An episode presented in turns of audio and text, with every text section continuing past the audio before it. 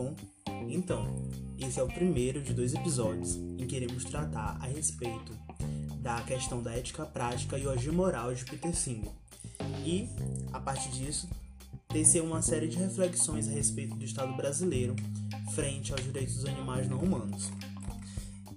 Inicialmente, é, eu gostaria de propor um pequeno remonte histórico respeito da ética e da moral e em seguida fazer uma pequena introdução a respeito da ética de Peter Singer, certo? E esse será o primeiro episódio. Então, desde as antiguidades são tratadas questões referentes às ações humanas, sejam essas questões para que se estabeleçam normas a serem socialmente aceitas e seguidas, sejam para se definir um conjunto de comportamentos, ou ainda traçar uma análise desses mesmos comportamentos. Por muito tempo se buscou, se buscou fazer uma distinção entre o que era ética e o que era moral. Então essa problemática foi discutida na história e chegou até os dias de hoje, na contemporaneidade. Mas qual o porquê da preocupação para traçar uma, uma diferença pontual entre ambas? Podemos concluir que a ética e a moral referem-se ao mesmo campo de fenômenos, certo? Que são as relações humanas. Em uma definição da palavra ética, a gente encontra sua raiz no vocábulo grego chamado ethos, que significa costume, uso e hábito. Encontramos também a palavra eiota, que significa ter costume e ter hábitos. Essa primeira definição ela se refere então ao que é costumeiro, e a segunda definição diz respeito a um caráter, ou seja, a maneira de ser de um determinado indivíduo. A ética, então, nesse sentido, ela estuda as ações e as paixões humanas. A moral, por se referir também às ações dos indivíduos na sociedade, tem um significado na mesma linha de entendimento da ética. Entretanto, ela significa o conjunto de regras que determinam o comportamento dos indivíduos em um determinado grupo social. Nesse sentido, a gente consegue perceber que a moral se aproxima mais das regras e a ética de uma reflexão das ações.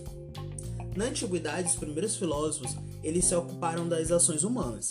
A análise da ação moral platônica, por exemplo, está embasada no critério de bem e mal, ou vício e virtude. Há também uma busca pelo sentido da justiça, onde ser justo é obedecer às leis, independente de como ela possa vir a afetar a vida dos homens que assim o fazem.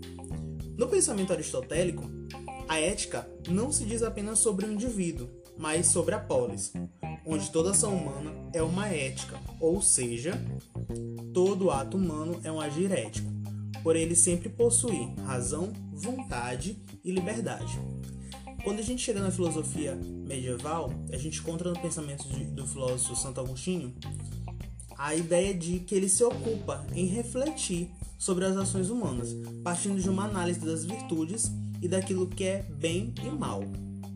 Ele verifica a Trindade como a fonte da moral, onde Deus criou o homem livre e a liberdade é um bem e através dela se chega à salvação.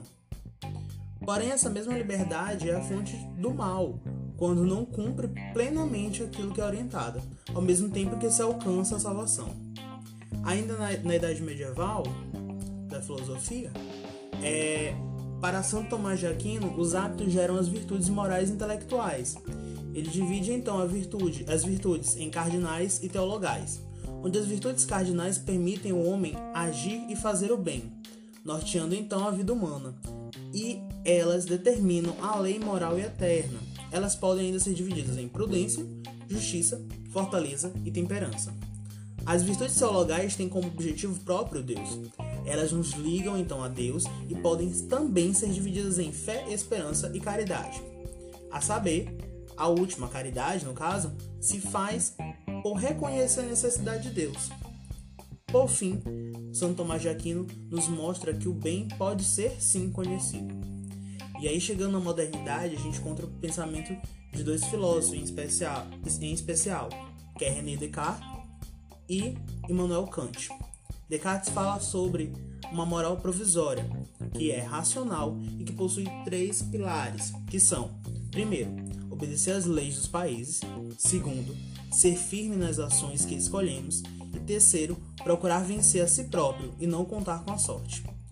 Immanuel Kant apresenta uma moral do dever, que é fundamentada na religião, nos mostra ainda o imperativo categórico, onde deve-se agir de modo que essa ação possa ser repetida por todos. A partir disso, se pode notar que a ação humana sempre foi alvo de discussões durante a história da filosofia. Ora é considerada a partir do coletivo, a exemplo da aplicabilidade na polis, em outro momento ela é discutida na perspectiva da ideia da criação, e em seguida é vista dentro do campo da obrigação. Desse modo, Peter Singh, ele por sua vez, traz novidades a esse pensamento filosófico a respeito da ética. É, mas antes de tudo, a gente precisa falar um pouquinho sobre o Peter Singh e saber aquelas coisas básicas, né? Então, o Peter Singh ele nasceu gente, na Austrália em 1946, um ano após a Segunda Guerra Mundial. Ele é professor e filósofo, tem como ramo da atuação filosófica a ética prática, sob a ótica do utilitarismo. É, na Universidade de Monash, na Austrália, ele inaugurou um centro de bioética e em 1999 se mudou para os Estados Unidos após ser nomeado como professor do Centro de, Centro de Valores Humanos de Princeton. O pensamento de Singer é permeado pelo utilitarismo, então faz necessário a gente abordar inicialmente sobre as questões referentes a ele. O utilitarismo é um termo cunhado por Stuart Mill em 1861, mas foi fundado por Jeremy Bentham em 1789, que põe de lado que é aquilo que é a função normativa da utilidade. O termo surge entre o século é, 18 e 19. Ele possui um caráter coletivista, onde há uma projeção para toda a sociedade. Ele surge em um momento em que a ideia do direito natural estava sendo abandonada. O utilitarismo é uma teoria em que na ação útil em que vê na ação útil a melhor ação. Peter Singer ele aceita amplamente a ideia de que a ética implica uma universalidade e a razão deve, então, ser universal, e pensa numa ética ou da moralidade aplicada às questões práticas. Em um determinado momento, a gente pode observar algumas especulações a respeito de Peter Singer, as quais Peter Singer é contrário. Quando se refere, quando se defende uma moralidade onde o indivíduo está, na verdade, ocupando-se da defesa de um código moral proposto temporal, temporalmente, a exemplo disso a gente poderia tomar é, uma manchete, um título de manchete, que, se, que apresenta a seguinte afirmação. Bora lá. É, religioso ataca a decência e os padrões morais. Um moralista tradicional ele associaria essa afirmação a questões sexuais, promiscuidade, pornografia e não entenderia que, de outro modo, essa manchete poderia tratar de quantias desviadas. Por esse motivo, quando se trata de, da moralidade, muitas vezes é comum colocá-la do lado, de lado, por enxergá-la sob uma ótica puritana. Vista essa discussão a respeito da moralidade, o filósofo Peter Singer ele pensa em uma ética prática, onde ele descarta algumas situações. A primeira seria relacionar a ética a questões voltadas a proibições sexuais. A segunda diz respeito à caracterização dela como um sistema teórico ideal, que na prática não se realiza. O terceiro é que essa ética não pode ser posta como algo que se faz entender apenas no contexto religioso.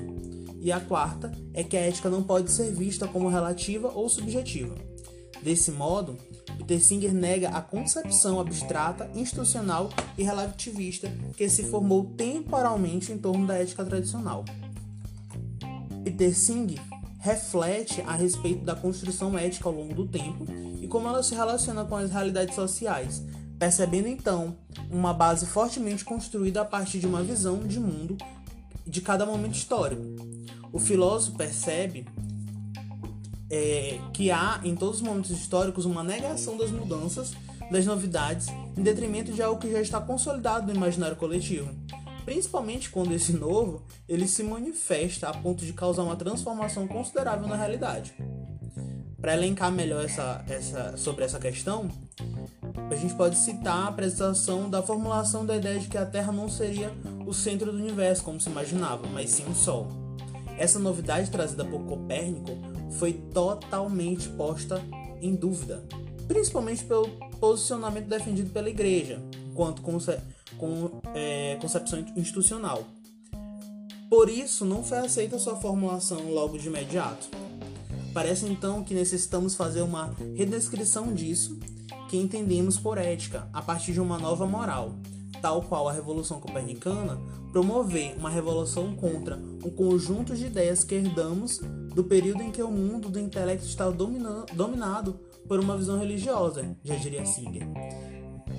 Entendendo que tal filósofo, suas ideias são extremamente atuais. Trazendo essa reflexão para a realidade da sociedade brasileira, verifica-se uma necessidade de fazer uma revolução moral, pois essa tem sido inflamada de uma visão institucional religiosa, onde as congregações, principalmente protestantes, e gostaria de abrir um parênteses aqui, não estou atacando nenhum tipo de religião, muito pelo contrário, apenas tentando trazer é, luz a essa discussão, certo? É, principalmente essas congregações protestantes conseguem mudar, inclusive, o rumo de uma decisão é, eleitoral para o principal cargo da nação, que é a presidência da República. Então isso a gente viu nas últimas eleições como que se manifestaram, como que foi importante o papel dessas congregações, dessas igrejas, é, junto a um determinado é, candidato. Isso tudo foi pautado a partir de um discurso moral e fundamentalista, a qual o, o, o candidato em questão se, se apoiava evocando principalmente uma moralidade tradicional sustentada por dogmas religiosos, pondo de lado a laicidade do Estado. Seguindo esses fatos ocorridos no Brasil, se verifica ainda um desprezo desse que se instaurou no governo pelas questões relacionadas ao meio ambiente, a promessa de reestruturação da sociedade brasileira não abrange as propostas dadas na Conferência de Estocolmo de 1972 e da Declaração Universal dos Direitos dos Animais, que passaram a influir nas produções brasileiras, a fim de dar um caráter socioambiental à Constituição de 1988.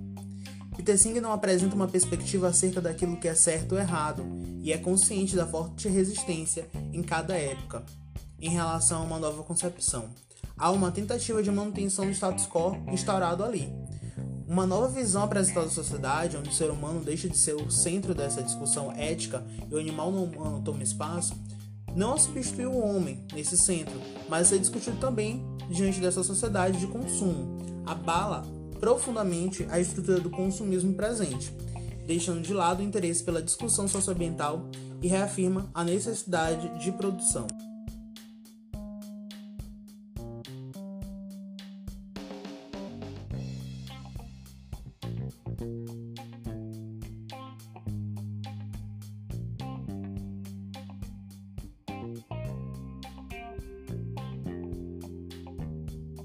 Ainda no próximo episódio, é, em que nós iremos tratar a respeito, principalmente, dos direitos animais não humanos no Brasil e hoje moral, é, a partir da visão do Peter Singer. E ele tem uma série de obras e textos escritos justamente a respeito dessa questão, em que iremos tratar no próximo episódio. Então, para saber mais sobre essa questão, convido vocês a seguir o nosso podcast Filosofia em Foco e acompanhar para poder saber a continuidade do que será dito. Muito obrigado e até o próximo episódio.